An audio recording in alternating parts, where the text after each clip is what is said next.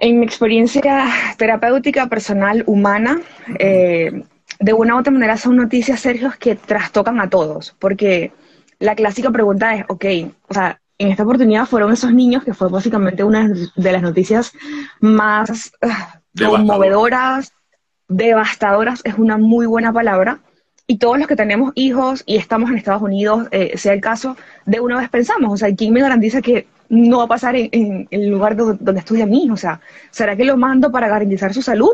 ¿O será que mejor, mira, prevengo esto porque lo prefiero vivo y lo educo en casa, pero que no se enfrente a esto, ¿no?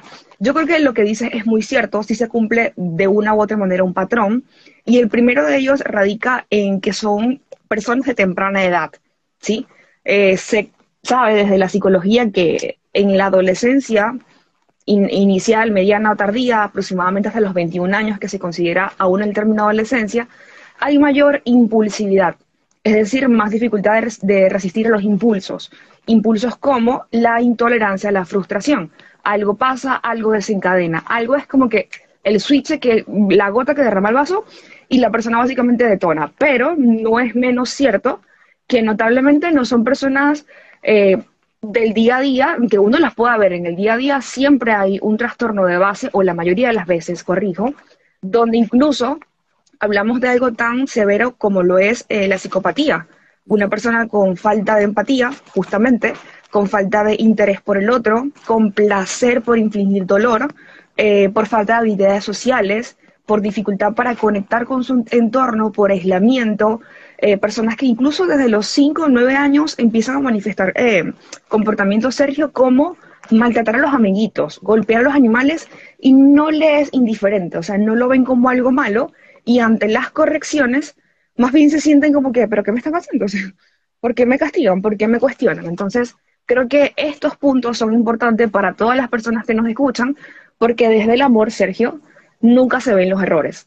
O se ven, pero se segregan, se mimetizan, para no hacer ver que mi hijo a lo mejor está siendo víctima de esto. Y un dato súper importante es que no podemos dejarle todo a la herencia o a la genética. La ciencia ha determinado que en efecto esto se hereda.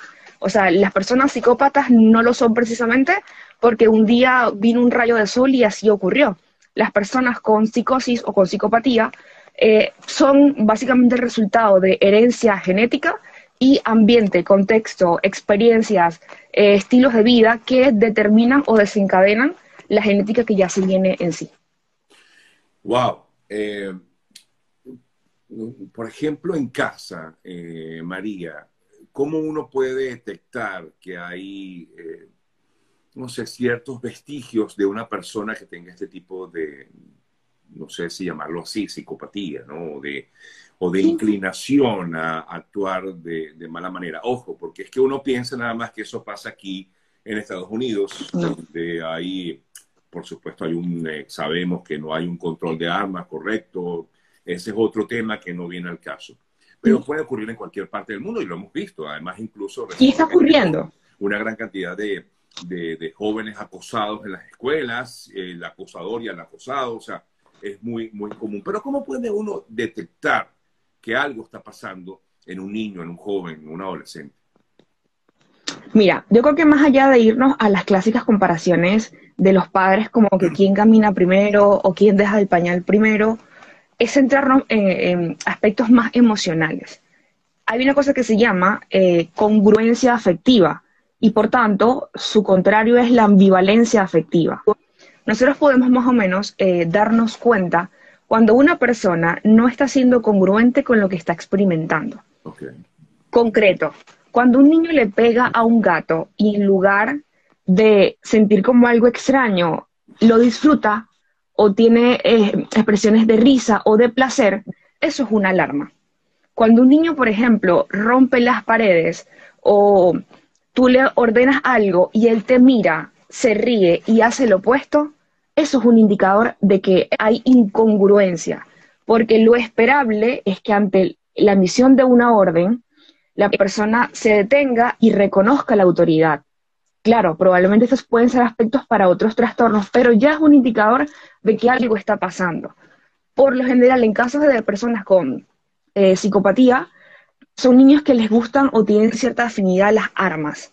si yo me llego a dar cuenta que, por ejemplo, mi hijo tiene un especial atractivo hacia las armas blancas, hacia las armas de fuego, hacia algún tipo de herramienta para infligir dolor, debe ser una alarma para mí. Y, por ejemplo, evitar el naturalizarlo, el comprarlo, y comprarle muchos jugueticos, muchos videojuegos, porque lo que estamos haciendo es entonces eh, que esa predisposición genética se reavive con la experiencia y con el contexto potenciador de esto.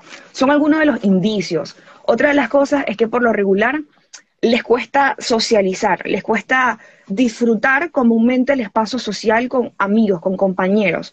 Son personas que prefieren más bien estar aislados y que por alguna razón tienen un sentimiento de resentimiento, de no ser entendidos, de no ser comprendidos, de no ser valorados. Y desde ese sentido cobran necesidad de venganza.